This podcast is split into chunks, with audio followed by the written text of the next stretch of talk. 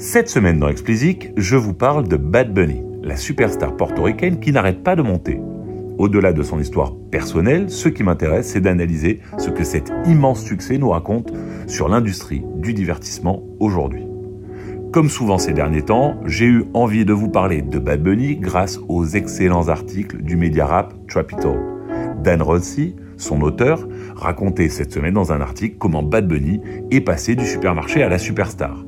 Du coup, ça m'a intéressé et j'ai eu évidemment envie de vous en parler. Et oui, en 2016, Bad Bunny travaillait dans un supermarché en uploadant des morceaux sur SoundCloud pendant ses temps libres. Six ans plus tard, il est l'artiste le plus streamé de Spotify sur une journée, devant Drake. Il a une tournée des stades nord-américains qui affiche complet, et même plus que complet, et qui pourrait générer, selon les estimations, environ 200 millions de dollars. Et tout ceci sans avoir jamais chanté une fois en anglais. Jamais. Alors ce n'est pas la première superstar à émerger de l'Amérique latine et à parvenir à conquérir l'Amérique. On se souvient des Shakira, des Ricky Martin et j'en passe. Mais souvenez-vous, ils avaient tous percé aux US avec des titres en anglais. Bad Bunny, lui, le fait avec des titres uniquement en espagnol. Et on pourrait même penser qu'il prend un malin plaisir à le faire, car lorsque les journalistes l'interrogent sur le sujet, il explique qu'à son avis, bah, l'espagnol est plus cool que l'anglais. Il se réjouit de pouvoir percer mondialement sans être forcé de chanter en anglais. Taquin, il précise qu'il a déjà chanté en japonais et que donc pourquoi pas essayer un jour l'anglais. Les anglophones les plus engagés apprécieront qu'un artiste latino mette l'anglais et le japonais sur un pied d'égalité. Sacrilège En fait, pas tant que ça, pas tant sacrilège que ça, car en fait la nouveauté, c'est aussi l'accueil que les médias américains font à ces titres, 100% latino justement. Aux États-Unis, c'est le premier artiste chantant en espagnol à bénéficier du même airplay, du même accès aux médias et du même accès aux récompenses que les artistes anglophones.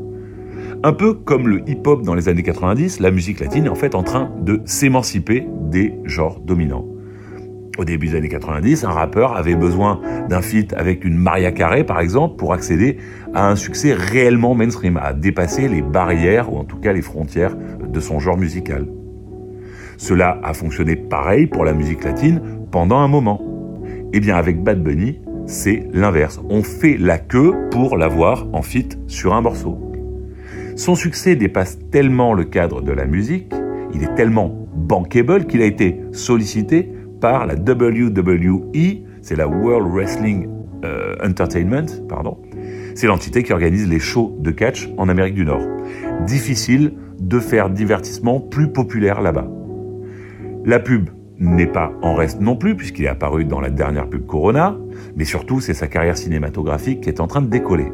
En janvier 2024, il sera la tête d'affiche du prochain Marvel appelé El Muerto. Et devinez quoi? El Muerto est un ancien catcheur, ce qui colle évidemment parfaitement avec son expérience précédente à la WWE. D'ailleurs, il ne serait pas surprenant pardon, que le film soit tourné en espagnol et sous-titré en anglais.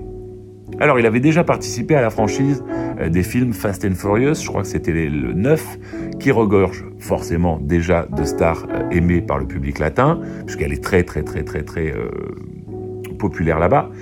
donc Michel Rodriguez, pardon, Don Omar, Ozuna, etc. Il y en a déjà énormément. Enfin bref, Bad Bunny bénéficie d'un momentum plus que favorable et on voit mal ce qui pourrait venir enrayer la machine. Si on prend un tout petit peu de recul sur le sujet, on se dit que son succès pourrait être un, tournant, parce que c'est le premier artiste en fait à conquérir les USA sans avoir à s'adapter. Cela pourrait aussi vouloir dire, bah, par extension, que la monoculture américaine touche à sa fin et que le streaming permet de mélanger et d'en découvrir d'autres cultures justement. Voilà la première star ayant émergé grâce au streaming, capable d'atteindre des niveaux que même les superstars américaines ne peuvent pas elles-mêmes atteindre. Allez, c'est tout pour cette semaine. Comme d'habitude, si vous ne l'avez pas encore fait, abonnez-vous à la newsletter. Le lien est en description. Et pour me soutenir, donnez-moi 5 étoiles sur Apple et abonnez-vous où que vous nous écoutiez.